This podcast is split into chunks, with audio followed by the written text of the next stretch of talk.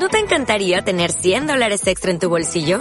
Haz que un experto bilingüe de TurboTax declare tus impuestos para el 31 de marzo y obtén 100 dólares de vuelta al instante. Porque no importa cuáles hayan sido tus logros del año pasado, TurboTax hace que cuenten. Obtén 100 dólares de vuelta y tus impuestos con 100% de precisión. Solo con Intuit TurboTax. Debes declarar para el 31 de marzo. Crédito solo aplicable al costo de la presentación federal con TurboTax Full Service. Oferta sujeta a cambios o cancelación en cualquier momento.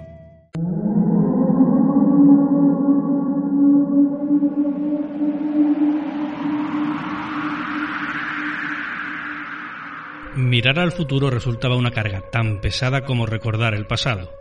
Y teniendo en cuenta su incapacidad para influir en el presente, la única opción que les quedaba era vivir sus últimos años sin pensar demasiado sobre lo que sucedía en una época tan extraña. Bienvenidos a la ronda nocturna. Comenzamos. El turno de noche.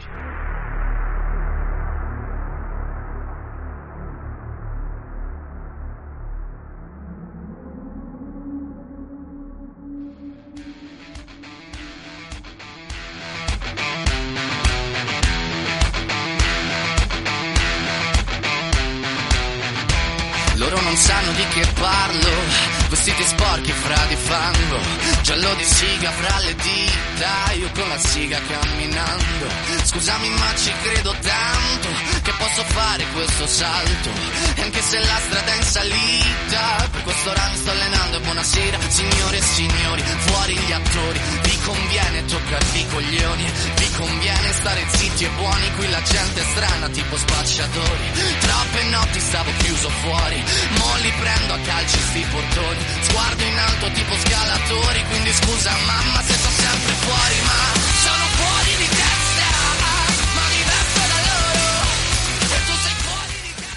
Bienvenidos jóvenes y jóvenes. Ya sabéis, esto es el 89.1 de la FM de Málaga. Esto es Sport Direct Radio. Esto es el turno de noche.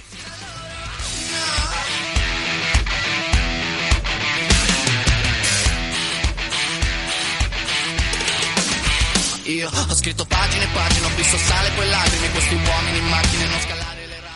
Eh, ya sabéis, eh, podéis escucharnos en el 89.1 de la FM de Málaga.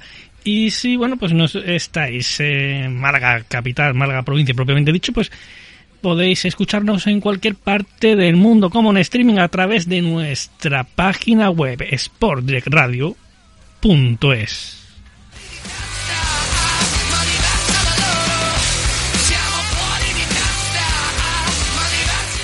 Por supuesto, también podréis sintonizarnos a través de la aplicación TuneIn.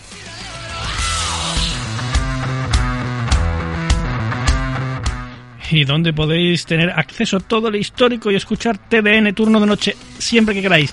A la carta, pues en iVoox, en nuestra plataforma primigenia.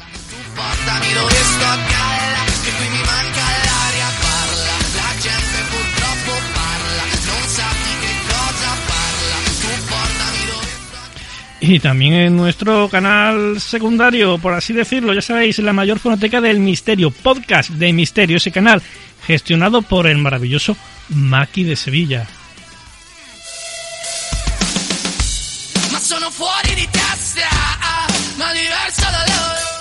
Y por supuesto, bueno, pues ya lo sabéis también en las principales plataformas de podcast. Podimo, Audible, iTunes, etcétera, etcétera, etcétera. Si no nos escucháis es porque no queréis.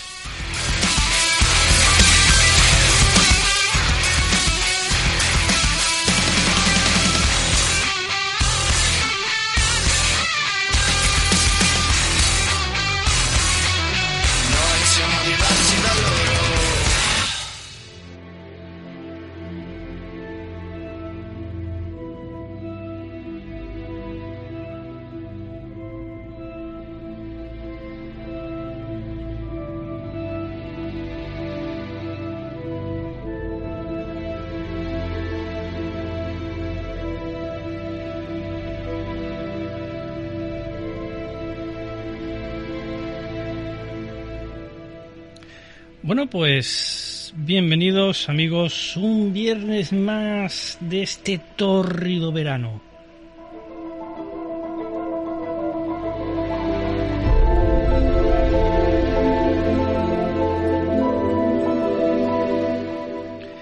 De nuevo nos encontramos aquí para hablar de fenómenos extraños.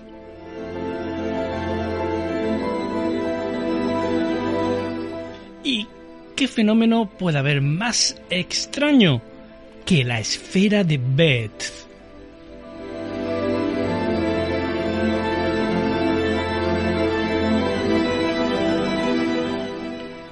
El misterio de la esfera de Betz eh, comienza en 1974 con un extraño desastre en un bosque cercano al cual pues vivía la familia Betz.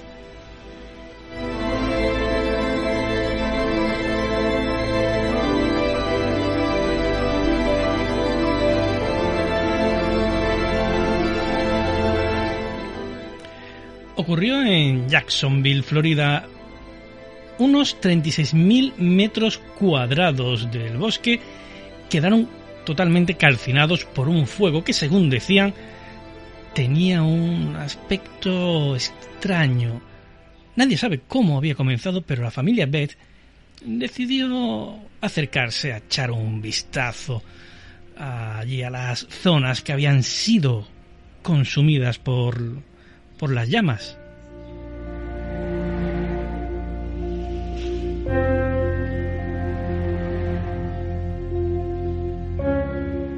Durante su excursión, investigación entre comillas, cotilleo si queréis denominarlo así, hicieron un extraño descubrimiento. En medio del desastre, encontraron una esfera plateada de unos 20 centímetros de diámetro. Era una circunferencia perfecta y totalmente lisa, a excepción de un símbolo en forma de triángulo,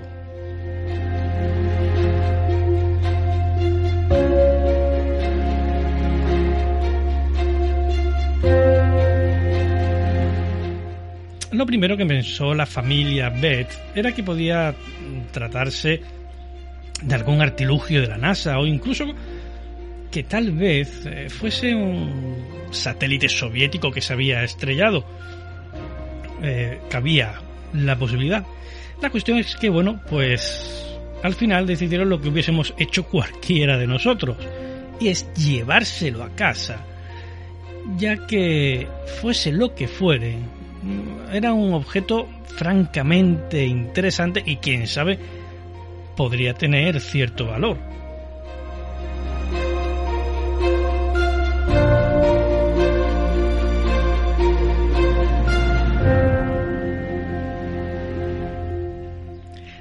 Misteriosa esfera de la familia Beth eh, pasó a ser otro de los tantos objetos que tenían en casa y a las pocas semanas se olvidaron de ella.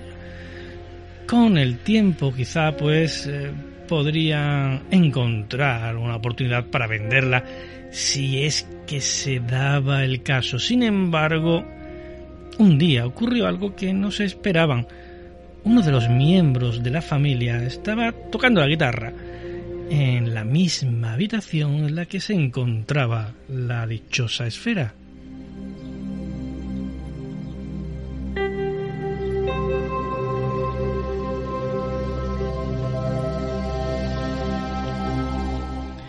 Mientras tocaba la guitarra, eh, parece ser que el plateado objeto empezó a reaccionar a los sonidos.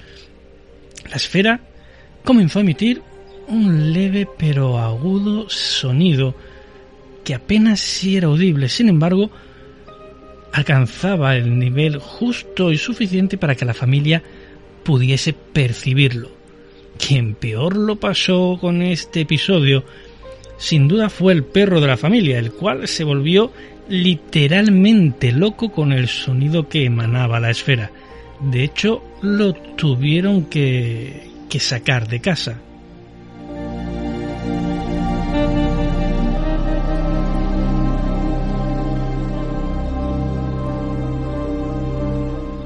La familia empezó a indagar un poco más sobre el extraño objeto que habían encontrado y pronto se dieron cuenta de que tenían otras propiedades curiosas aparte de de emitir extraños sonidos que volvían loca a la mascota de la casa.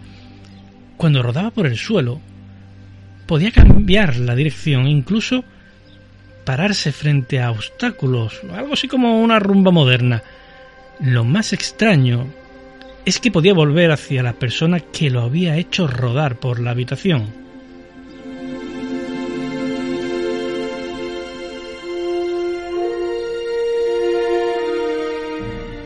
La familia, por supuesto, no tenía ni la más remota idea de qué podía ser este nuevo, entre comillas, juguete que tenían en casa y que, pues, parecía tener vida propia.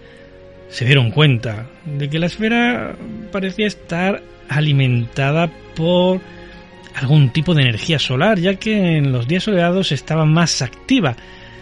Y empezaron a pensar, a dilucidar que alguien podría estar controlando la esfera.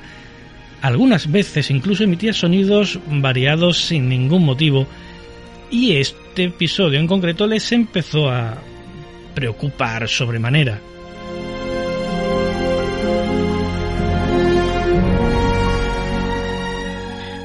También se percataron de que el dichoso objeto era capaz de evitar siempre las colisiones e incluso podía hacer largos recorridos, largas excursiones por la casa sin tropezar con absolutamente nada. Eh, parecía que hacía exploraciones por su cuenta, como si estuviese mapeando, escaneando el lugar. Pero lo más increíble es que incluso era capaz de subir cuestas pronunciadas como si tuviera algún tipo de motor o mecanismo tractor en su interior.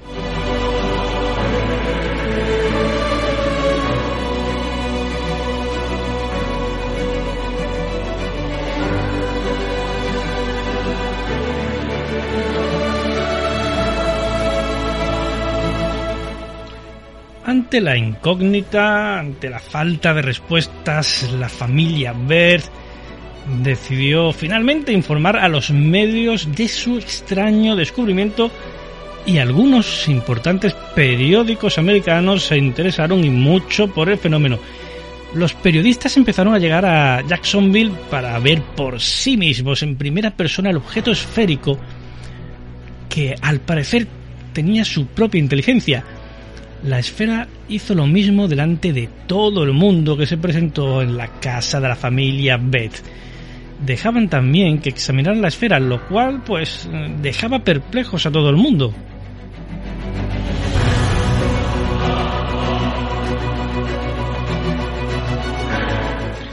Hasta tal punto llegó la repercusión de la dichosa esfera que en 1974 científicos militares intervinieron para saber de qué se trataba aquel dichoso objeto. Eh, después de todo, nadie podía saber su origen concreto y no descartaban que fuese de una tecnología desconocida e incluso, ¿por qué no? Tecnología extraterrestre. Los científicos del ejército analizaron el objeto en la propia casa de los Beth y también pudieron determinar su naturaleza.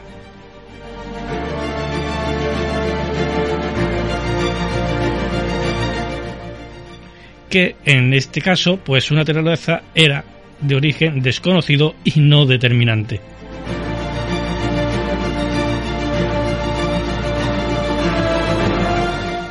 El misterio cada vez era mayor y solo se trataba de cuestión de tiempo de que la esfera fuera confiscada para una mayor investigación. Antes de que todo esto pasara los fenómenos que producía el objeto dieron un cambio drástico.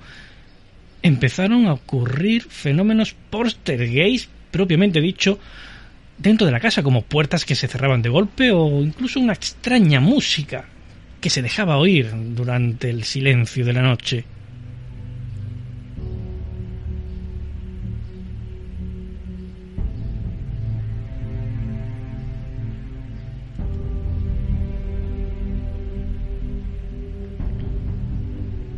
Fue entonces cuando la familia Beth se asustó de verdad y decidió entregar voluntariamente la esfera a los militares. En este caso fue pasada fue cedida a la Armada del Ejército Americano para que hicieran con ella todas las pruebas necesarias. Y en este punto la información comenzó a darse ya básicamente con cuentagotas.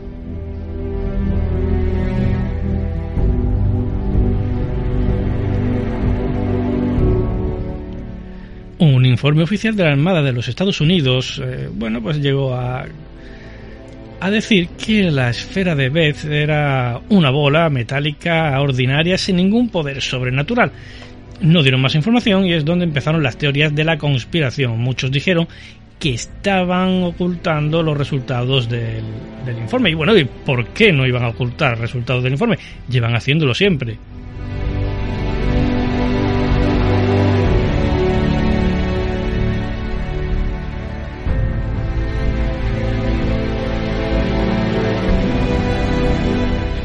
Lo que sí es cierto es que se llegó a, a filtrar a raíz de las diversas pruebas y es que en, dentro del interior al parecer había se habían encontrado lo que parecían dos metales o dos materiales tan pesados que realmente no existía nada equivalente en la Tierra.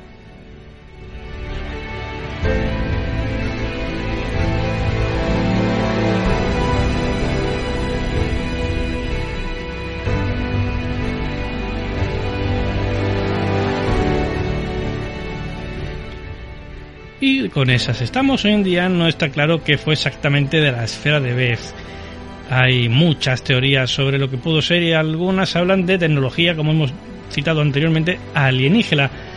Una de las más populares que circulan es que unos años antes del incendio en el bosque de Jacksonville, un artista llamado James Darling Jones, pues bueno, viajaba por la zona.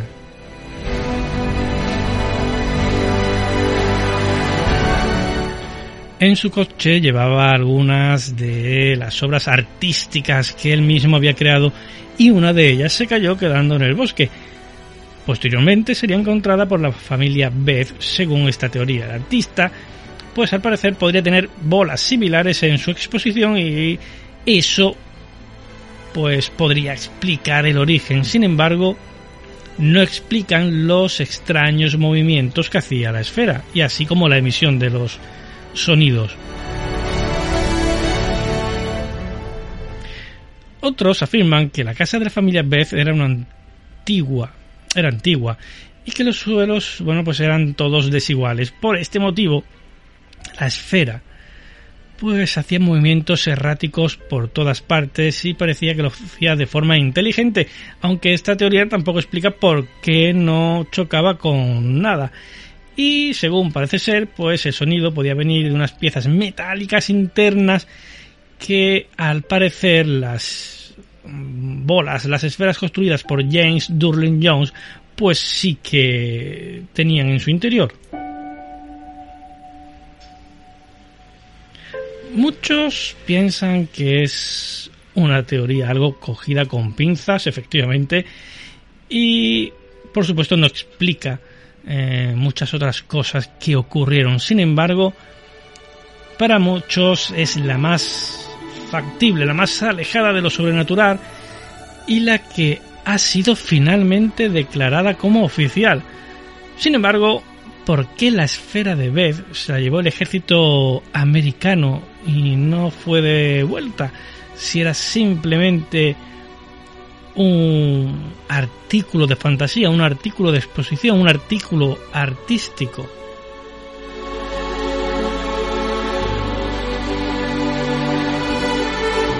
Sin duda eso es lo más llamativo de esta historia, lo que hace que nos planteemos que exactamente qué es lo que estaba ocultando el ejército americano respecto a la esfera de, de Beth. Y por supuesto, qué fue de ella, dónde está, si es que todavía existe qué descubrieron en sus entrañas si es que la abrieron? ¿O si es que fueron capaces de abrirla?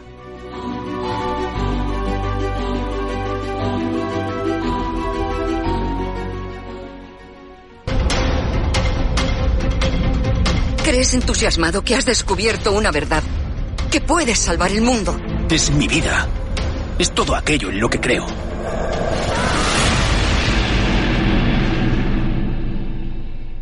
Te mueves en un terreno muy peligroso. Sé bien lo que hago.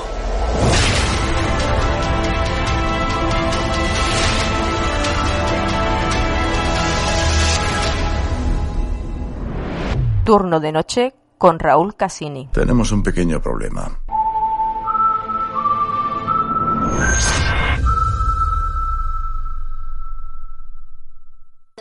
Familia de Arcadia Zona 51. ¿Qué tal estáis? Espero que estéis todos muy, muy bien.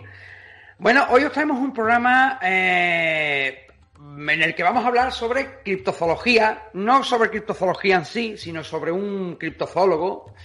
Eh, que tal y como estamos hablando ahora mismo con nuestros invitados en fuera de micro, mmm, con una historia realmente entre curiosa e impresionante, diría yo, y muy, muy poco conocida, porque yo lo he comentado con varias personas de, del círculo de, Arcadia y, casi ninguno lo me ha sabido decir quién era eh, la persona de la que vamos a hablar hoy, eh, concretamente Jordi Magraner, y la verdad es que la historia de la criptozoología es la historia ciertamente de un gran círculo de decepciones, ¿no? Y de todas ellas, la más decepcionante, a la par que trágica, es la historia de, como digo, Jordi Magraner, que es el personaje que nos ha traído aquí hoy. Y no solo por cómo terminó sus días, ¿no? Sino por el modo en que los medios masivos, amantes del misterio e incluso algunos colegas exageraron su trabajo eh, en Pakistán, ocultando ¿no? Eh, el contexto real en el que se produjo la muerte de Jordi. En el caso de Magraner, eh, es una crónica negra en un lugar espectacular, el macizo, el macizo montañoso del eh, Hindukush, el Hindukush, perdón, entre Pakistán y Afganistán, y está protagonizada por un aventurero de origen valenciano.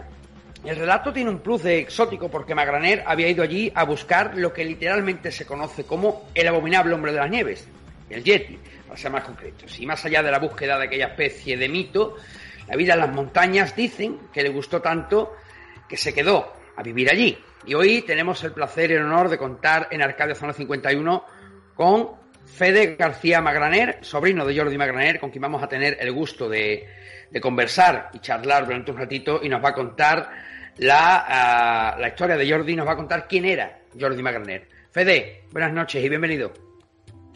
Hola, buenas tardes. Y soy efectivamente Fede García, soy el sobrino mayor de, Jordi. Eh, nos llevábamos apenas 13 años.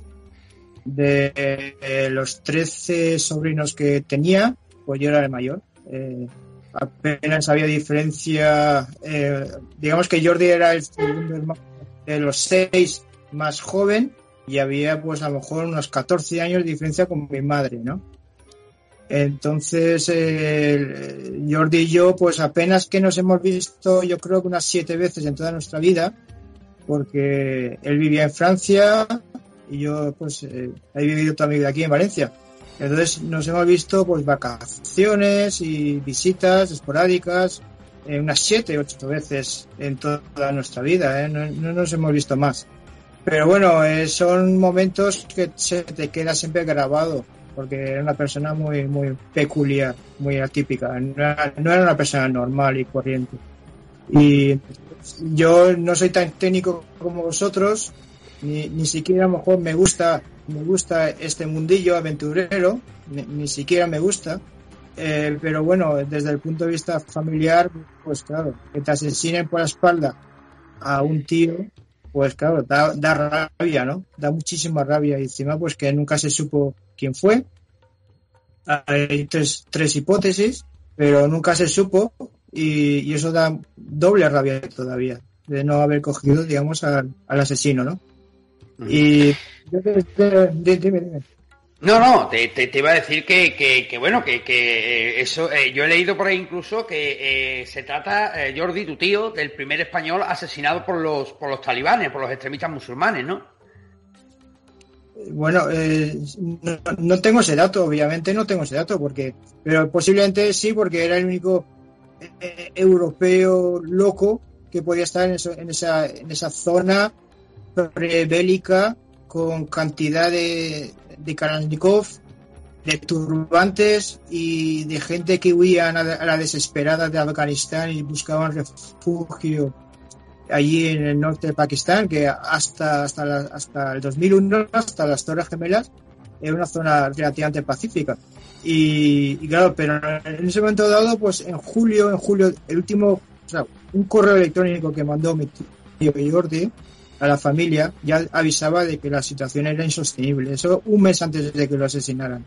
Pero tenía que todavía hacer el paquete, eh, empaquetar todo lo que tenía allí y, no era tan fácil buscarse el, el, billete de avión de vuelta, ¿no? Y esa es la noticia que tenemos un mes antes de, de, su, de su asesinato. asesinato. Bueno, nos acompaña también nuestro querido colaborador, amigo y compañero eh, Iván Torregrosa. Iván, muy buenas, bienvenido. Pues muy bien hallado, ya sabes, como siempre aquí, aquí en tu casa, pero eh, ahora mi intervención a mí me gustaría eh, no empezar hablando por lo, más triste ¿no? de, de, esta, de este caso, que es ese, ese asesinato, ese misterioso asesinato sin resolver, como tú bien has dicho, Fede, eh, con esas tres teorías que hay, que bueno, bueno, de todas formas, sea una teoría o sea otra, la, la, resolución final pues fue eh, esa desgracia que ya todos sabemos, sino a mí personalmente me interesa más la parte de, bueno, pues todas esas cosas que hizo. Una de ellas es más conocida dentro del mundo de la criptozoología, los que nos gusta la criptozoología, el misterio y en concreto la criptozoología, y voy a hilar todavía más fino, en concreto la criptozoología de los homínidos, que digamos que tu tío Jordi fue la persona que hizo los estudios, todo hay que decirlo, más serios que yo creo hasta, hasta día de hoy se han hecho por lo, en, con la intención de descubrir a un homínido que vamos a darle nombre, que es el Barmanu. Eh, se habla del Yeti por, por un poco por la proximidad, por la que proximidad entre comillas, ¿eh? que se encuentra con el Himalaya y tal, y uno si hace búsquedas en internet sale el hombre que buscaba el Yeti, etcétera. No, no es exactamente el Yeti, el barmanu es otro, es otro homínido de menor tamaño y ciertamente eh, el barmanu junto con el orang pendek de Indonesia son los dos homínidos que de existir tienen más posibilidades de hacerlo. Entonces me gustaría un poco desarrollar esa parte, que es la, digamos, la conocida de Jordi, pero no acaba ahí lo, maravilloso de este hombre, ¿no? De todas, todas estas cosas buenas que hizo, sino también su, su actividad social en esa zona con los calás. Que hay que entender que los calás, donde él estaba, que aparte, eh, bueno, tú luego nos lo contarás mejor, Fede se, emulsionó con ellos perfectamente, aprendió un montón de idiomas de allí, se vestía como ellos, montaba a caballo, era irreconocible, era como uno de ellos y además ellos le querían mucho, ¿no? Y de hecho, pues allí está enterrado y fueron unos, unos funerales, por lo que tengo entendido, dignos de, de mandatario, o sea, duraron tres días y todo. Los calás son una tribu que está en medio de esta zona rodeado de musulmanes y ellos no lo son. O sea que imaginaros la, la presión tan grande, la presión tan grande que, tenía. Pero bueno, hablando de eso, eh, Fede, me gustaría hacerte una pregunta. nosotros que ya hemos hablado alguna vez, o sea, nosotros ya nos conocemos de, de antes, pero me gustaría hacerte una pregunta que todavía no te he hecho. Y perdonad que me haya extendido tanto, pero quería sobre todo poner ahí las cosas un poquito claras. Eh, ¿Tú crees que el Barmanu está ahí? y Fede de haber seguido vivo lo hubiera encontrado? Eh, es, una, pregunta muy difícil y con una misión también todavía más difícil. O sea, eh, mi tío hubiera necesitado más presupuesto, eh, estamos hablando de millones de euros, no cientos y miles de pocos euros que podía tener él. era una, una aventura súper compleja, con muchísimos riesgos. Dormir, vivir altas, con bajísimas temperaturas, con riesgo de que cualquier persona te pueda asaltar en, el monte. Eh, eh, no sé, es una situación muy compleja y entonces supongo que en los últimos tiempos mi tío ya buscaba ya, digamos, el, el, vivo muerto, ¿no? El vivo muerto ya algo, algo, una evidencia o algo. Eh, yo no, yo no sé si, si, si al final lo hubiera podido conseguir. No lo sé, no lo sé. Pero si en 15 años no lo pudo, eh, pues hubiera, es una, es una, a lo mejor casi imposible de conseguirlo ya. Era imposible ya. En España, Fede, tu, tu tío tenía desarrollado algún algún trabajo por el cual ah, era reconocido en España o, salió de España porque no se le reconocía su, su trabajo, no se le apoyaba?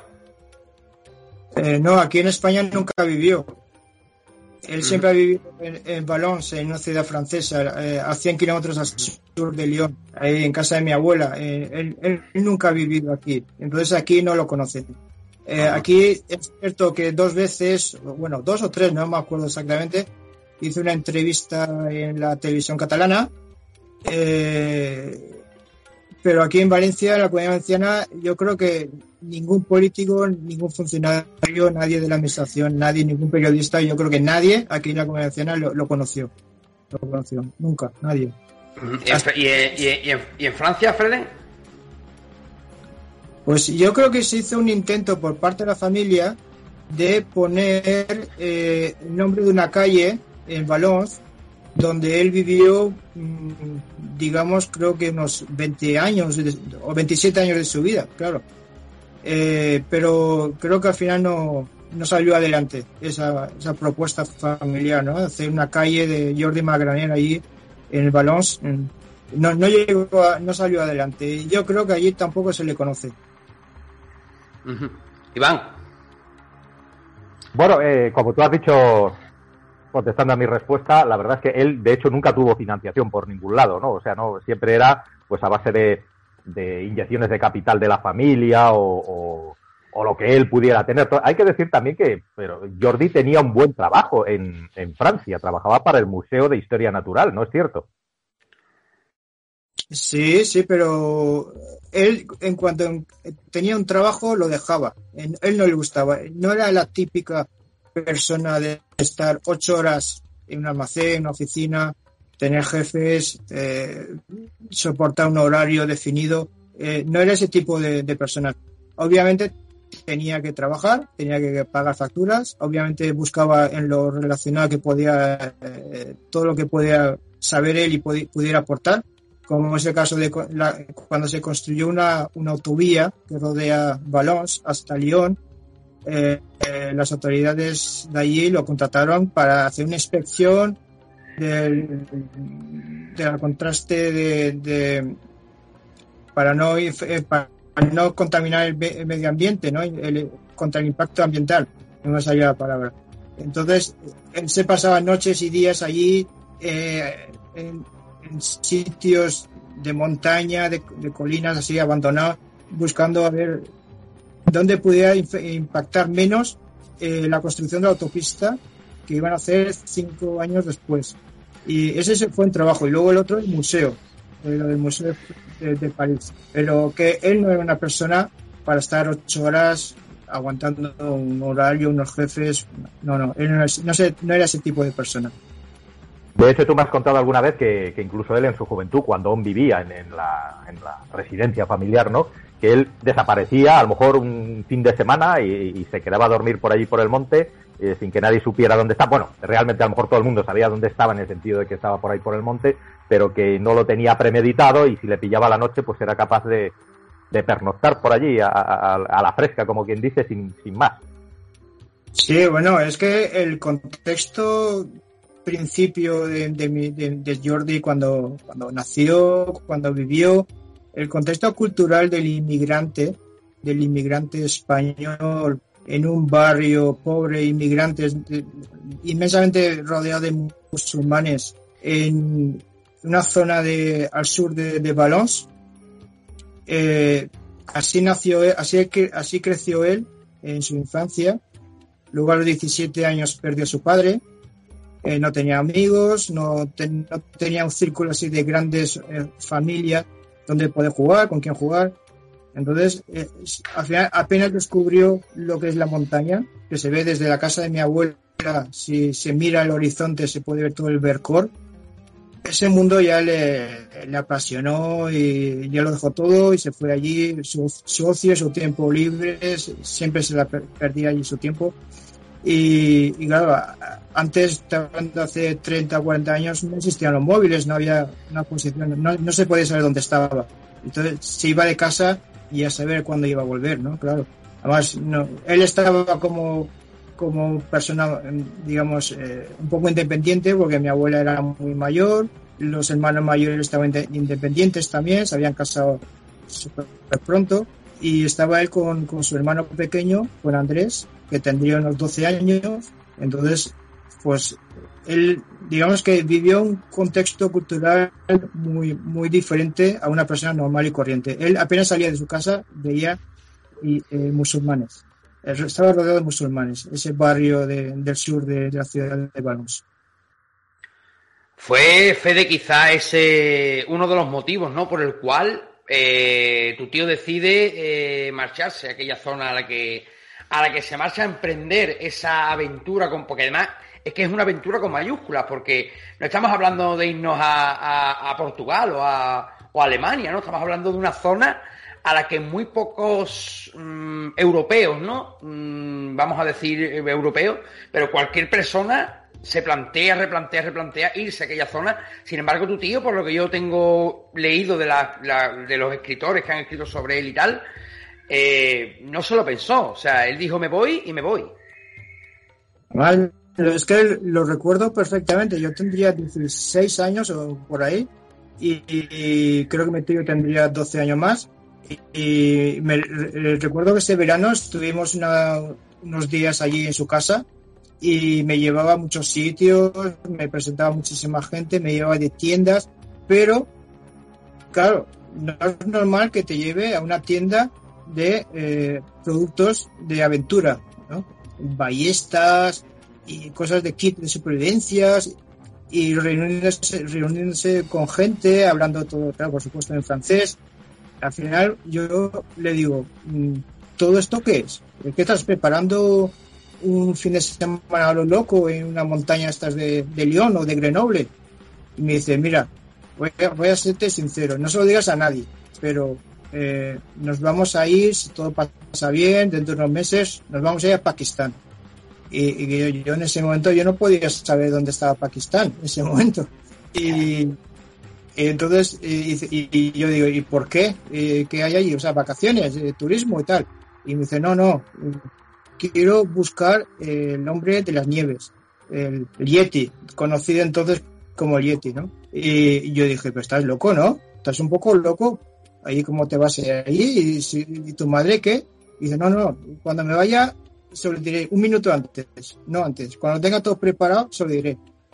Y entonces yo eso me acuerdo perfectamente tomándome un, un helado y confesándome, pero siempre insistiendo, y no se lo digas ni a tu madre, ni que no sepa nadie, que no sepa nadie. Y efectivamente, eh, nueve meses más tarde o así, yo estaba volviendo al instituto y mi, mi, madre me dice, ¿sabes que mi hermano se va a Pakistán? Se va, está loco, está loco, está loco. Pensando que me iba a dar la gran noticia. Y yo ya lo sabía. Y dije, mamá, yo ya lo sabía. Yo soy el, bueno, me lo dijo él a mí, pero bueno, se ha materializado. Al final se ha materializado y yo ya lo sabía eso.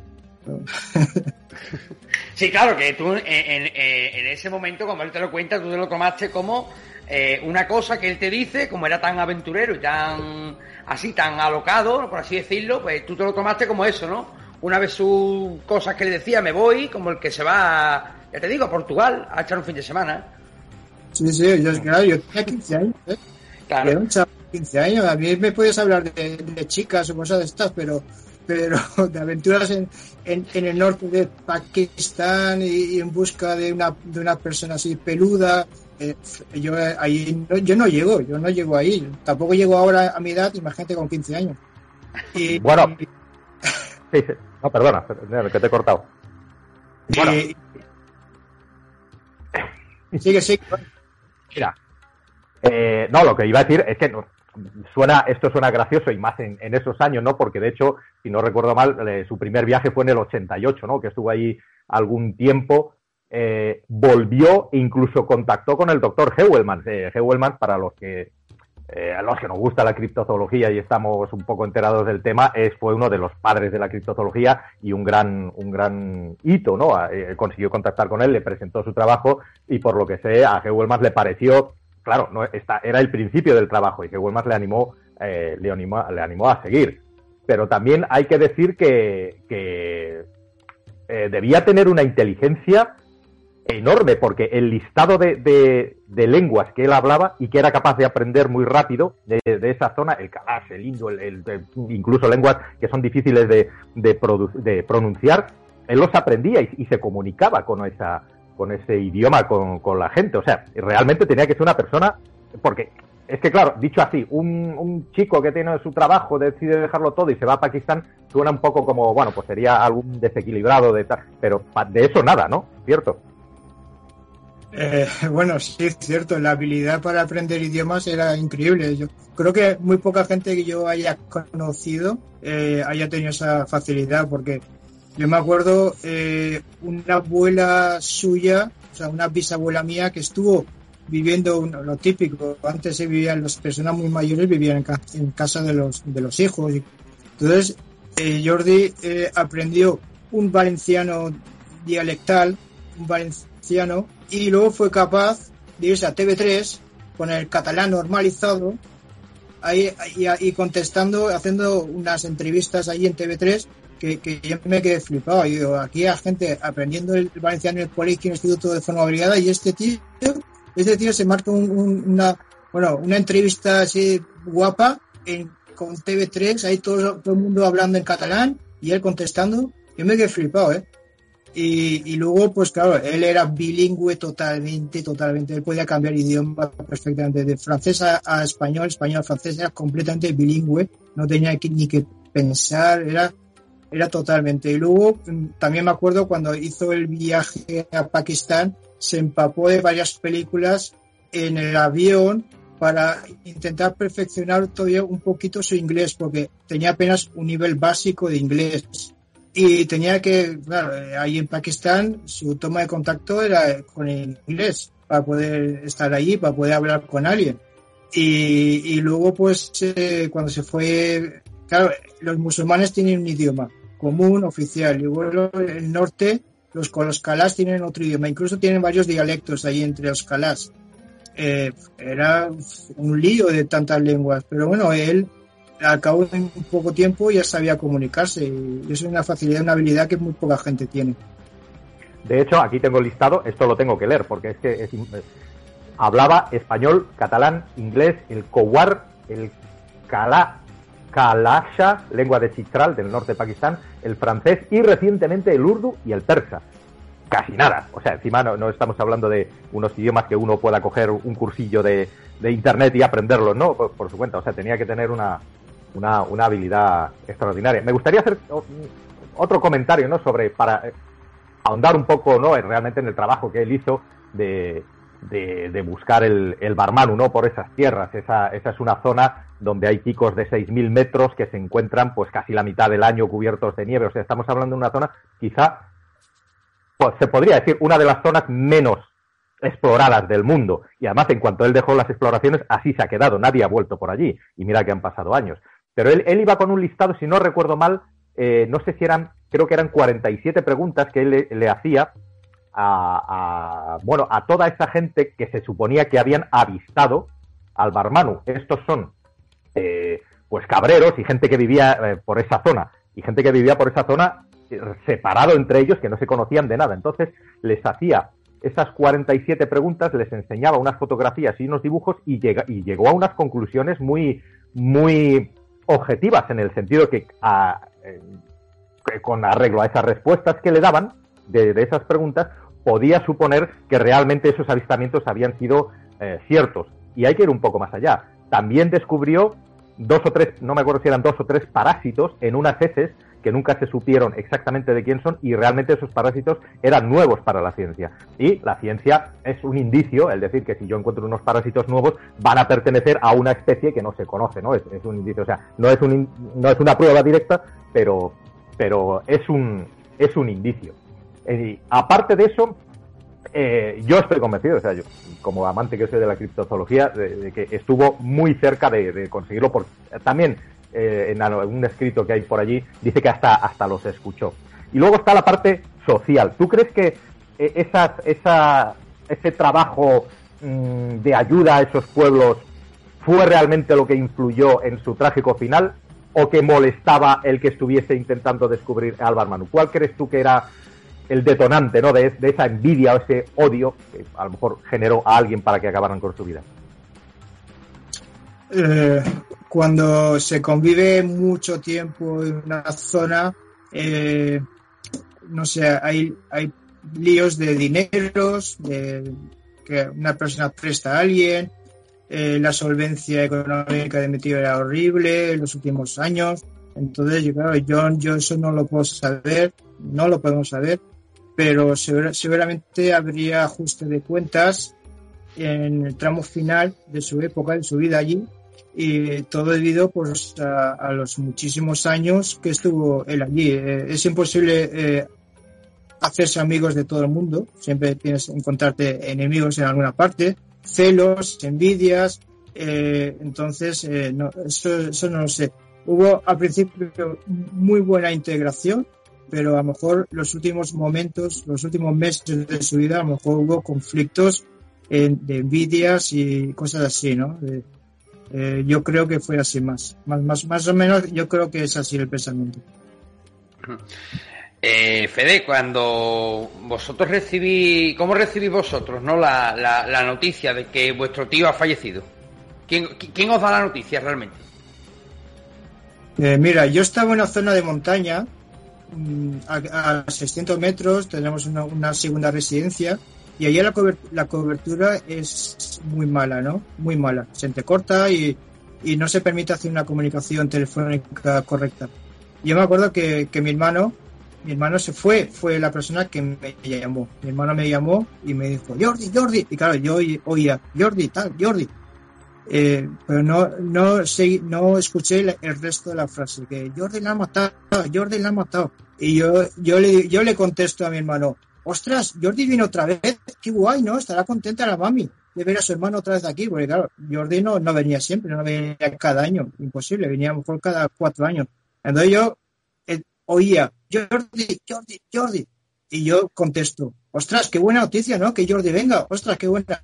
Y luego al final mi hermano me dice, me dice, pero tú no me has oído que, han, asesinado a Jordi, que han asesinado. Y dije, ostras, había una comida familiar con mi familia de, mi mujer y entonces yo cancelé esa comida, o sea, yo me fui, y yo no pude estar el resto del día allí, allí en el, en pueblecito de la montaña, en el chalet de la montaña, cogí las cosas, además eh, había un contexto un poco difícil porque eh, yo me casaba dos meses después, ¿eh? Yo tenía la fecha de, programada de la boda con mi mujer en el 2002. nos lanzamos el, en mayo, nos comprometimos en mayo, buscamos restauración y al final conseguimos fecha en octubre. Y, en agosto recibimos la noticia. Eh, entonces yo tenía que estar, yo debía estar con mi familia, ¿no?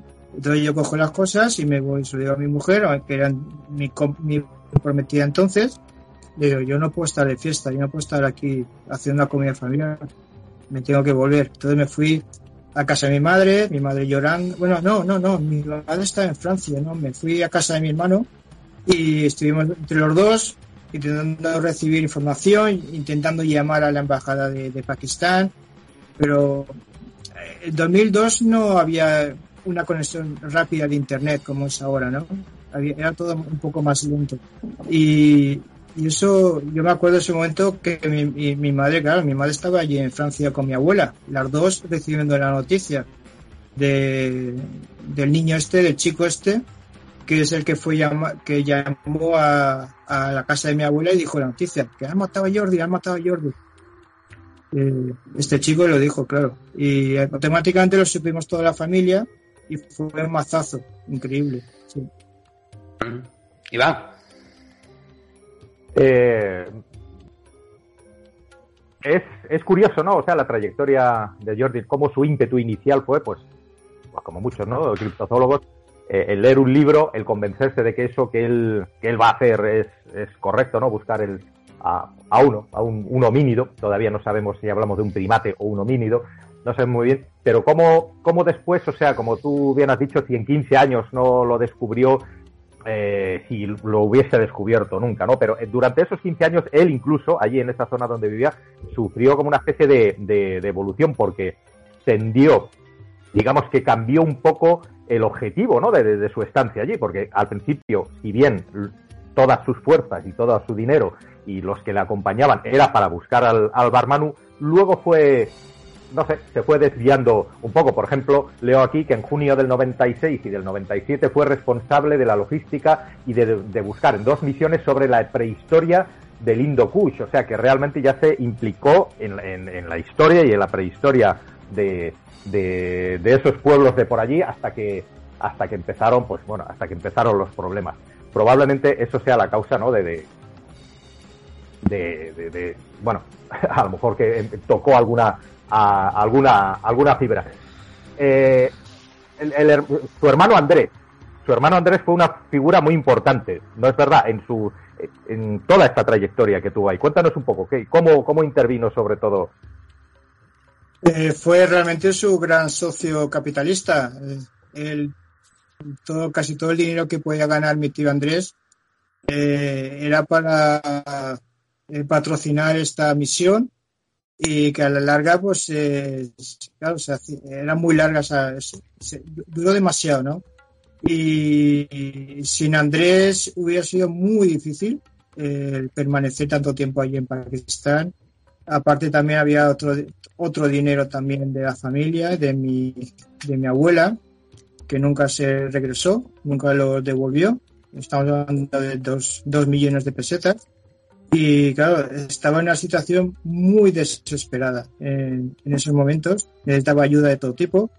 Y claro, cuando no, no tienes dinero, yo creo que comparo a veces la figura de mi tío con, con la de Cristóbal Colón.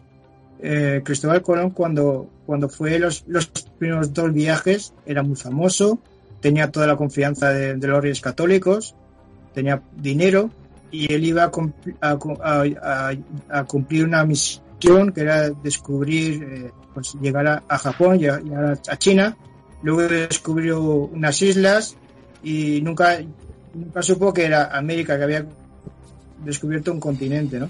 Y luego, pues en el tercer y cuarto viaje, el Cristóbal Colón estaba envejecido, estaba cansado, estaba enfermo, eh, incluso llegó a estar preso. O sea, digamos que una persona, una gran, que pudo ser una gran figura histórica, al final acabó mal, históricamente, ¿no? Acabó muy mal. Y, digamos, Jordi, pues eh, estaba ya la desesperada, las últimas. Y a lo mejor hubiese muerto también de, una enfermedad o de algo, porque ya estaba muy, muy, estaba quemado, estaba quemado, de tanto tiempo estando allí, estaba quemado. Debía dinero a mucha gente y, y, ya es una situación insostenible. Se puede hacer con 27 años, pero cuando ya se tiene ya cuarenta y tantos años y viendo que, que, tu vida está pasando y no tienes nada detrás, no tienes, no tienes pues una pensión, eh, una forma de, vida cuando te retires, eh, una familia, no tienes nada, no tienes nada. Y yo creo que estaba ya en una, situación desesperada. Yo, yo a veces me pregunto qué hubiera sido de mi después de 2002 volviendo a Europa y diciendo, mira, ya no tienes retorno, ya no vas a volver más a Pakistán. Eh, no sé cómo lo hubiera, lo pasado mal, ¿eh? porque no era una persona de estar buscando un trabajo, de encontrarlo, estar ocho horas eh, soportar un horario, un, jefe que le diga las cosas. Eh, no era ese tipo de personas. Entonces, a veces me lo, pregunto yo. Pero bueno, son preguntas que no nadie te puede responder. Eh, Iván, antes, antes has dicho que, Jordi incluso encontró, llegó a encontrar unos parásitos hasta, hasta la fecha desconocidos ¿no? en las heces de, de algún animal, vamos a decirlo así. ¿Tú crees que eso mm, pudo, digamos, incordiar, entre comillas, a alguien? La pregunta que me, la haces a mí o a Fede. Sí, sí, no, primero a ti. es que de ahí venía mi pregunta anterior a Fede, ¿no? O sea, que realmente de esas dos grandes gestas que hizo, porque también hay que decirlo, o sea, él abrió un corredor humanitario en Afganistán porque era un buen negociante, era capaz de hablar con las Fuerzas Armadas, de convencer a la gente de ahí para que él salvó muchas vidas, de hecho, ¿eh? o sea, es que eso es que no se conoce, es un señor que ha salvado muchas vidas y bueno, dice muchas cosas, pero bueno, sin, irme por las ramas. En el mundo del misterio, tú lo sabes muy bien, Jero, que hay muchas cosas que se, que se ocultan y se quieren callar y que de ninguna manera se quiere sacar a la luz. Entonces, Mm, mira, por ejemplo, yo, por hacer una analogía, ¿no? Yo tengo un, compañero que es comandante de aviación que pues tuvo una, visión de, un objeto desconocido, un comandante de toda seriedad, hay, hay, programas por ahí, y casualmente poco tiempo después, donde él tenía todos esos datos que había recopilado tal, su ordenador desapareció en un hotel estando él eh, trabajando. O sea, ¿El comandante José Campo? No, No, eh, Juan, eh, Juan Reyes. Juan Reyes. Sí, vale, Juan Reyes, sí, sí, sí. bueno, está por ahí todas sus historias, o sea, y su ordenador desapareció misteriosamente, ¿no? De, bueno, estando el de línea por ahí. Entonces, estas cosas, eh, cuando uno está tan cerca de desvelar uno de los grandes misterios, porque no hay que olvidar nunca, o sea, el, el encontrar la contrapartida, ¿no? O sea, si, si Jordi Magraner hubiese descubierto el Barmanu, ¿dónde estaríamos ahora todos y dónde estaría él? O sea, eh, tú has dicho que si hubiese vuelto sin encontrar nada, pues se lo hubiera pasado muy mal, pero la contrapartida, la otra cara de la moneda es imagínate el, bombazo social, cultural e histórico que tendríamos, ¿no? Si llega a ser un homínido que sigue existiendo por ahí. Es que es mucho más importante de lo que parece. La gente se lo toma esto la broma, ¿no? Todos los homínidos que hay por ahí, que si el, Bigfoot, el Sasquatch, el Joey, en todas las culturas hay alguno. Y hay unos indicios muy fuertes que parece ser que si no los hay hoy, sí que han habido por ahí estos, estos homínidos. El Barmanu, como he dicho antes, junto con el Pendek de Indonesia, eh, son los dos candidatos a día de, hombre, el hombre de Altai a lo mejor podría ser, pero bueno, menos. Eh, son los candidatos que tienen, digamos, más papeletas. ¿Por qué no? ¿Por qué no puede haber alguien que no quiera que eso se descubra? Pues claro que seguro que lo hay, claro que seguro que lo hay. Entonces, ahí está. Y de hecho, lo sabemos, desde que Jordi abandonó todas esas tierras, nadie jamás, ningún occidental ha ido por ahí otra vez a, claro, a, hay que tener el coraje y la valentía que tuvo este hombre. O sea, a ver quién se mete por ahí a hacer lo que hizo él otra vez. Eso van a pasar muchísimo tiempo hasta que alguien lo vuelva a hacer.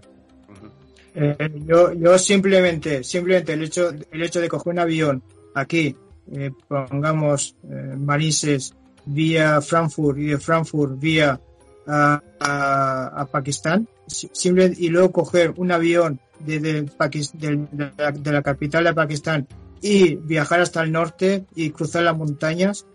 Yo solamente con ese viaje logístico, yo ya me acojono. Yo ya me acojono. Solamente con estar ahí. Luego ya si bajo del avión y me veo militares y me veo gente que, son dispuestas a, todo, eh, pues yo es que realmente es, es, yo creo que incluso a lo mejor vivió de más, vivió de más estando allí. A lo mejor hubiese tenido pues una docena de oportunidades de haber muerto antes. Eh, solo en la montaña, de frío, no sé, perdido, eh, lo que sea, lo que sea. Eh, tuvo muchísimas oportunidades de, haberse muerto. Cuéntanos, Fede, esa anécdota que me contaste a mí una vez que él andaba por ahí solo, como hacía tantísimas veces, y fue atacado por unos por unos lobos, no, no es cierto, por unos lobos, y él llevaba los perros que le acompañaban normalmente. Eso me parece. Cuéntanos esa anécdota, si eres tan amable, por favor, que es, es increíble. La, él tenía siempre eh, unos perros que eran enormes, eran enormes, eh, mucho más grandes que un, lobo, por ejemplo, ¿no? Entonces, esto hacía la labor del de escolta, ¿no? Eh, entonces, cuando se iba por ahí, por las montañas, pues estaba más o menos protegido, ya, ya, no solamente por la corpulencia de estos perros, sino por, por el aviso que puedan dar, ¿no? Porque estos perros, pues, huelen y escuchan mejor que, los humanos, ¿no? Entonces él tenía bastante confianza. La lástima también, otro, otra lástima para Jordi es que los perros viven 13 años. Eh, y los perros al final acaban, eh, se hicieron viejos y, murieron de viejos. Eh, si, pues sí, una, una anécdota de una, una incursión por alta montaña y fue atacado por una jauría de, lobos. Eh, él me lo ha contado personalmente a mí. Yo no sé si exageró un poco, pero bueno, eh, el hecho que, que los primeros lobos que, que, se iban adelantándose, eh, los perros los, los mataban, pero de una, de, una mordida simplemente en el cuello y los lobos pero morían en el, en el acto, en el acto. Y al final el resto de la manada cuando vieron que cuatro o cinco caídos dijeron, oye, aquí no, esto no es un chollo, ¿eh? vamos a volver otra vez porque y rechazaron, ¿no? Y, huyeron los lobos. Y hubo tres o cuatro ahí, o cinco cadáveres de lobos degollados por los perros que, eran superiores en tamaño, no en número, pero en tamaño sí que eran superiores a los lobos, sí. Eh, yo me imagino, Fede, que, claro, cuando tu tío una persona, ya no tu tío, vamos a decir, una persona eh, va a una zona del mundo en la que no ha estado nunca y va con afán de, de investigar y realizar una investigación, claro, cualquier persona llega, investiga y si no encuentra nada, haga los años que se vuelve, ¿no?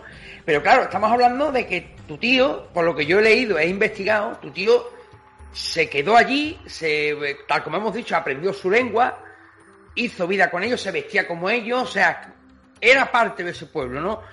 ¿Qué chip no pudo cambiar en la cabeza de tu tío? ¿Qué le hizo clic para decir me quedo? Porque claro, estamos hablando de, que dejó a su madre, a sus hermanas, a sus sobrinos, dejó a todo el mundo atrás para quedarse allí en un pueblo que lo tuvo que mm, cambiar la, mentalidad de tal manera de, hacer lo suyo, ¿no? Él estaba súper enamorado de esa cultura calás. Eh, yo recuerdo un verano que vino él eh, después de su primer viaje y vino con diapositivas y empezó a enseñárnosla eh, allí en casa delante con toda la familia y empezó a enseñarnos cómo vivían los calás y, nosotros decíamos, pero así son los pakistaníes y él decía, no, no, no, no, Pakistán es un, es un país musulmán. Esta gente son diferentes, son, son, son blancos, son, son altos eh, y bueno, son como, como la raza aria, ¿no? Como una raza aria perdida por ahí. Y, y, encima son politeístas, que creen en muchos dioses, y entonces es diferente al, pensamiento. Bueno, aquí, pues, aquí en los años 80 nadie podía saber quién eran los Calás, ¿no? Imposible de saber. Y él convenciéndonos, convenciéndonos, convenciéndonos, y, y nos, claro, a nosotros nos llamaba la atención, pero tampoco era para dejarse, dejarlo todo e irse allá a vivir. Hay que estar un poco aventurero para hacer eso, ¿eh? Y bueno, pero a él le encantó y se enamoró de esa, de esa cultura calás y estaba cómodo viviendo con ellos, sí, muy cómodo. Y vamos. Eso, eso sí es cierto, lo que, vamos, por lo que yo he podido leer, que, sabes que ha sido todo lo que he podido, pues sí, sí, sí es verdad que se encontraba cómodo con, en esas tierras, sobre todo, sobre todo con los calás. Eh, vivía en... Cuéntanos un poco, él vivía en ese pueblo con ellos en una pequeña casa, ¿cierto? Que tenía alquilado algo así. O sea, esa era su, su, centro de operaciones. Cuéntanos un poco de cómo vivía él, cómo, no sé, eh, estar 15 años en un sitio, bueno, pues ya es prácticamente generar una otra vida, ¿no? Otro, ¿cómo, ¿cómo, era su día a día si es que os llegaban noticias así de, de él, porque imagino que no saldría todos los días a buscar al Barmanu ni nada de esto, haría expediciones, ¿no? E, e, el, día a día suyo, ¿cómo sería? Eh, hay, una, anécdota que es la casa, la casa estaba rodeada de, un río, un riachuelo que caía con muchísima corriente y hacía continuamente pues muchísimo ruido muchísimo ruido. Estando dentro de la casa se tenía que chillar para, poder ser escuchado y porque era pues como estar al lado de las cataratas de Niágara, ¿no? Había que estar siempre chillando, chillando por, el constante ruido que hacía esa corriente de, de, río que bajaba pues a lo mejor de 6.000 metros, no sé. Y, y entonces, eh, analizando esa situación del río, pues fue, digamos, también causante, causante también de, de que dos personas o una persona entrara por la ventana y pudiera entrar en el despacho donde estaba mi tío, que mi tío estaba sentado, estaba sentado y en la espalda pues la, la, cuchillaron, la cuchillaron. Entonces, eh, por culpa del ruido constante que hacía ese, ese río, ¿no? Eh, una persona sin zapatillas, pues podía, o sea, así fue, entró sin hacer ruido y pudo acercarse a un metro de mi tío por la espalda y le pudo asestar una cuchillada o, o machetazo. Eh, yo pues esa casa fue alquilada y creo que hubo que en generó deudas, hubo un momento que mi tío ya no podía hacer frente a ese, a ese pago y, y, poco más sé yo, ¿no? Eh, obviamente, o sea, yo he visto fotos como, como he visto mucha gente de esa, de esa, de esa casa y posiblemente hubiera sido la casa más occidental de todas las que había allí. a lo mejor eran otro tipo de construcciones, para el resto de los calás otro tipo de construcciones, y, eh, pero en cambio aquella casa era más estilo occidental. Eh, donde dormía mi tío eh, puso una bandera valenciana, una, una señera que decimos nosotros, una señora valenciana, y creo que la compró aquí cuando, bueno, hubo un año que vino aquí, se hizo fallero y todo, se hizo fallero, le gustaban mucho las fallas valencianas, y, y se compró esa bandera, esa bandera y se la llevó allí, se la puso eh, en su, en su, cama. Y no, no recuerdo más, no podría decir más cosas de su casa, no lo sé. Y, Fede, eh, cuando tu tío muere, ¿la familia intenta repatriar el cuerpo o, se, se, llega a algún acuerdo con el pueblo, con el pueblo que lo tiene acogido, no vamos a decir acogido, para enterrarlo allí entre ellos? Se hizo, se hizo gestiones eh, llamadas telefónicas, intento de, personarse allí. Eh, se hizo bastante, eh, pero digamos que se encarecía mucho. Mi tío no tenía seguro. en una zona inhóspita, difícil de llegar. el cuerpo llevaba ya cuatro o cinco días. olía mal. se, había enterrado, se había enterrado de forma improvisada. Entonces, digamos que una situación un poco difícil de llevar, ¿no? Sin dinero, eh, nuestra familia, eh, la familia que, bueno, mi abuela y todos estos son inmigrantes, viven de, de, de, una pensión de viuda y poco más, y mis tíos viven con lo justo, con lo justo, con lo justo allí. Entonces, hubiera sido también muy difícil poder aportar un capital de 5.000 euros, por ejemplo, digamos así, 5.000 euros, y decir, mira, eh, que venga todo aquí. Si hubiera sido en la capital de Pakistán, a lo mejor hubiera sido más fácil, pero ahí en las montañas eh, es que la logística era, era muy difícil.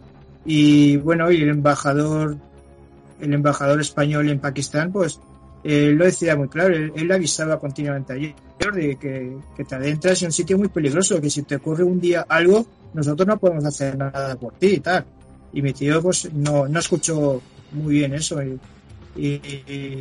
él, él, asumía sus consecuencias, ¿no? Y yo creo que a, lo mejor incluso él hubiese preferido estar enterrado como está él ahora allí, que, que volver a Europa, donde nadie le quería, eh, desde el punto de vista político, económico.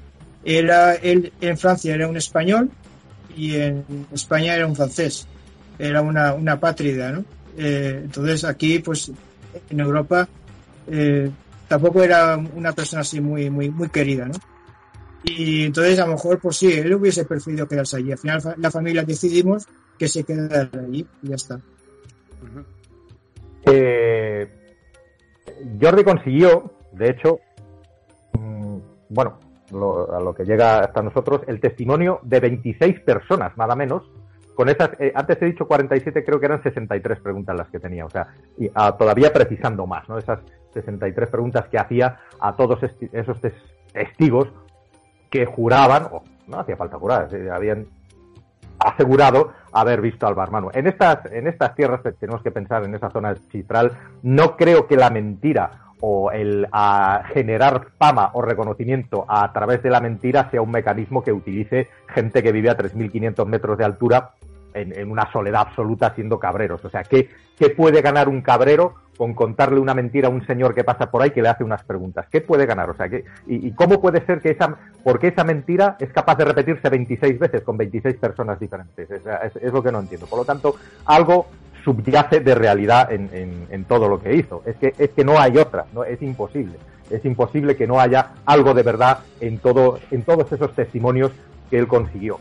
Entonces, eh, me gustaría preguntarte, el trabajo de Jordi, eh, ¿cuánto se ha recuperado de ello? Eh, ¿Tenéis algo en concreto? ¿La familia?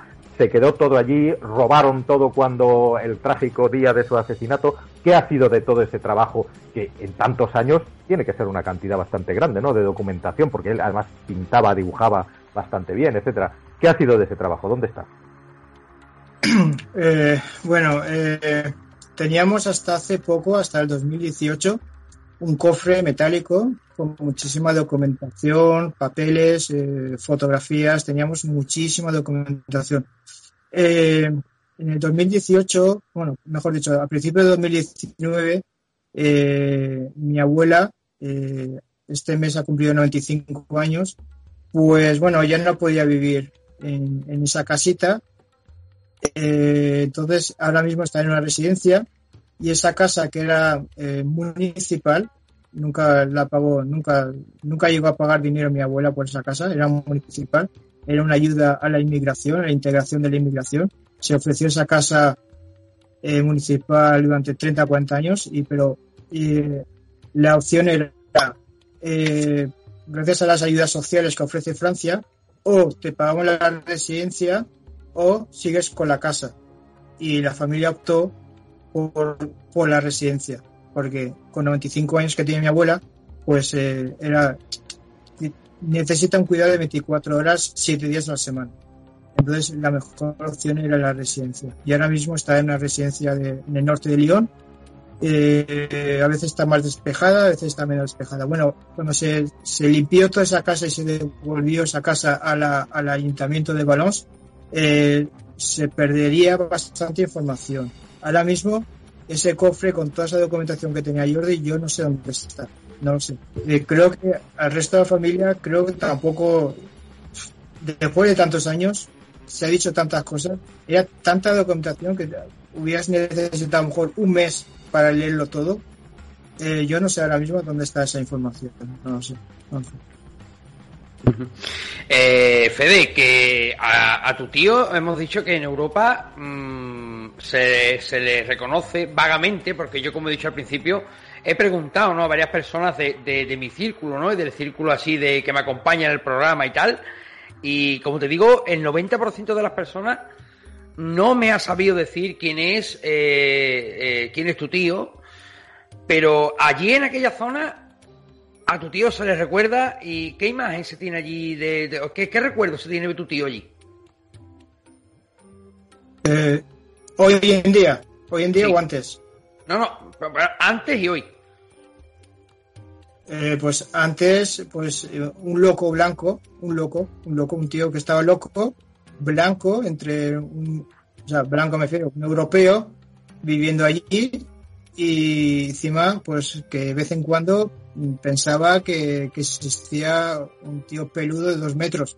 Eh, pues para el resto de los, muso, de los pakistaníes, eh, pues el pensamiento es pues que está loco, que haga lo que quiera, que haga lo que quiera, que haga sus locuras lo que quiera aquí. Yo creo que ese fue el pensamiento general de los.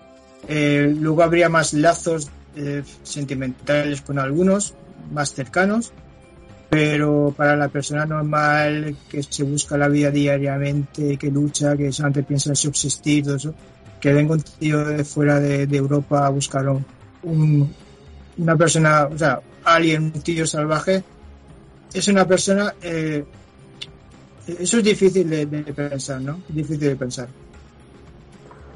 Iván. No, pues poco más. Tenemos que tener en cuenta que, que claro, eh, Jordi no, no, fue la primera persona que buscaba a la, al Yeti o en este caso al Barmanu. O sea, ya nos podemos remontar a la época de Lucrecio y de Plinio, ¿no? En, en plena época de, los romanos, donde ya se hablaba de ello. O sea, en realidad él, él, es uno más de los que de los que lo han buscado, desgraciadamente, sin, sin, sin tanto resultado. Yo te preguntaba antes por precisamente por, por ese papeleo, porque parece ser, tengo entendido que había muchísima documentación que incluso eh, él, de hecho, hasta, hasta enviaba a Francia de vez en cuando informes que hacía y todo esto. O sea, que esa documentación, por lo menos esa que enviaba, imagino que estará en algún sitio, a no ser que haya sido desechado. Yo como conclusión, eh, de verdad, o sea, mm, yo pienso que él es la persona que ha estado más cerca de desvelar eh, la verdad de, este, de este misterio que son los críptidos o homínidos en este caso, y como, como tal, como, no sé, es un personaje que a mí me parece fascinante, no, sé, no, no sé cómo puede haber una persona que haya sido capaz de hacer lo que él ha hecho. Yo sí creo o me gustaría creer que en esa documentación que él que, esa, que se ha perdido que, o que está por ahí en algún sitio tiene que estar, yo creo que puede haber claves que nos acercarían, por lo menos nos acercarían mucho más a este a este a este dominio. Por mi parte, pues pues nada más. Eh, yo pienso que sí, que él estaba muy cerquita de encontrarlo y de, y de desvelarlo. Y ojalá, ojalá algún día salga esa documentación que lo demuestre. Daría lo que, lo que fuese por, por verlo.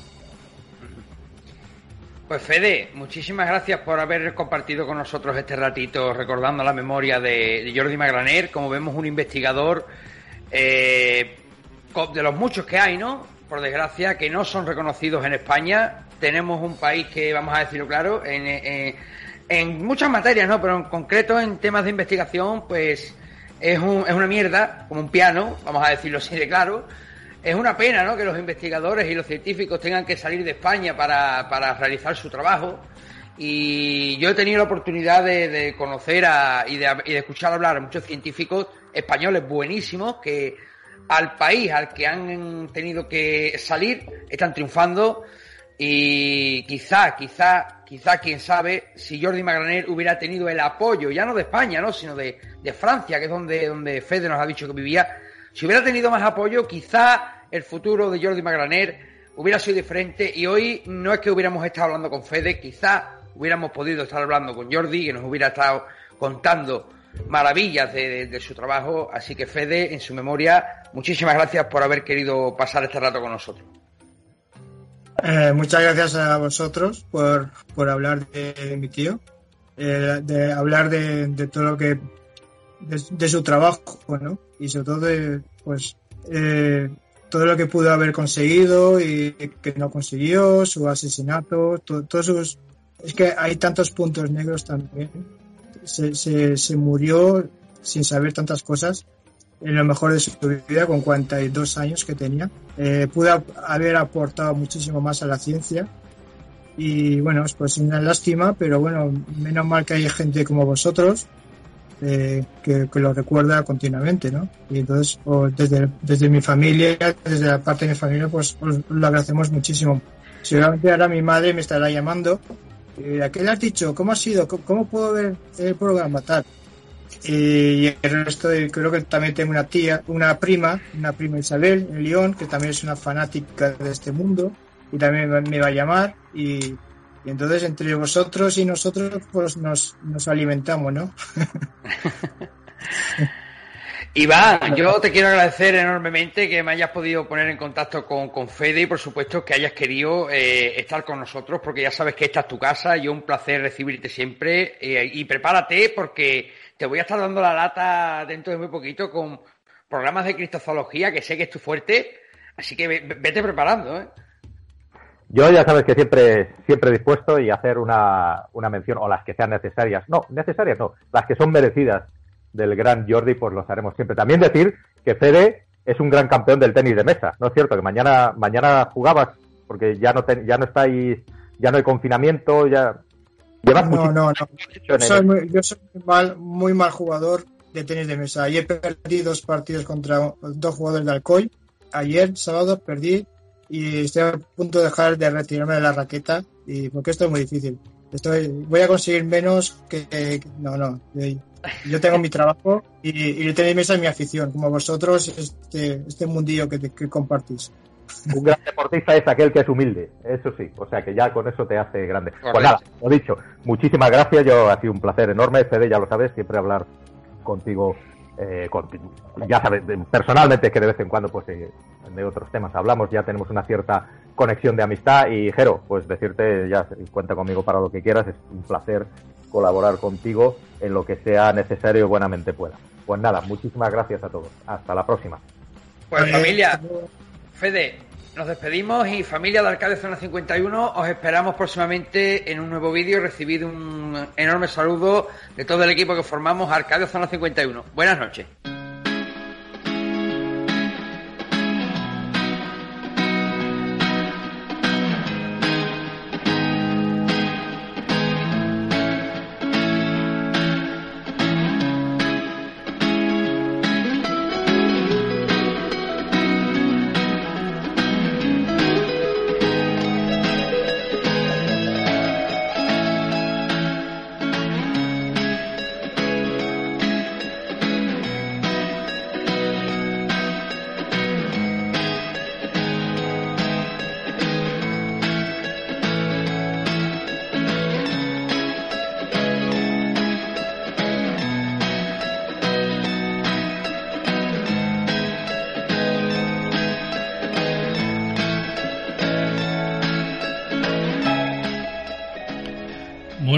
Pues hasta aquí ha dado de sí nuestra noche de viernes, hasta aquí ha dado de sí nuestro programa de hoy.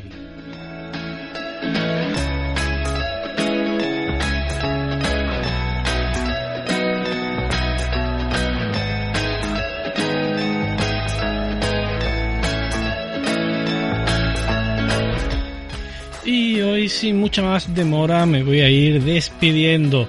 Eso sí, dándoos como siempre las gracias a todos por estar ahí, por compartir este ratito con nosotros y por supuesto un millón de gracias a vosotros los mecenas, los que estáis ahí mensualmente aportando vuestro cafelito.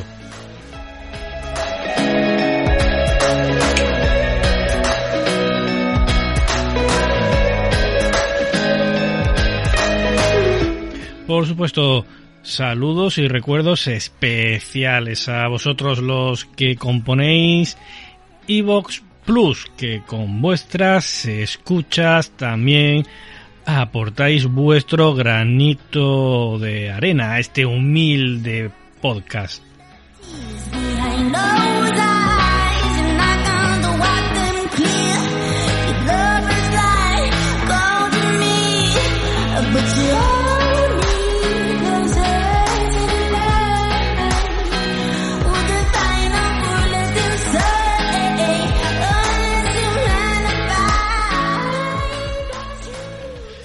Ya sabéis, a vosotros los que vivís y trabajáis en vuestro particular turno de noche. Mucha fuerza, mucho ánimo, un abrazo enorme y que os sea leve el turno.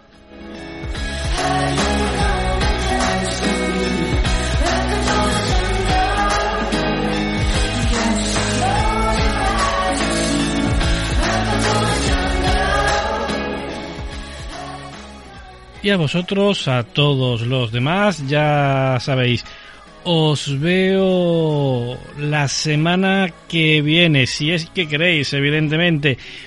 Por favor, tener una muy buena noche de viernes, que paséis un felicísimo fin de semana, que cojáis fuerzas de cara al lunes y, como os decía, si queréis, que espero que sí, nos vemos aquí dentro de siete días, ya sabéis en el turno de noche.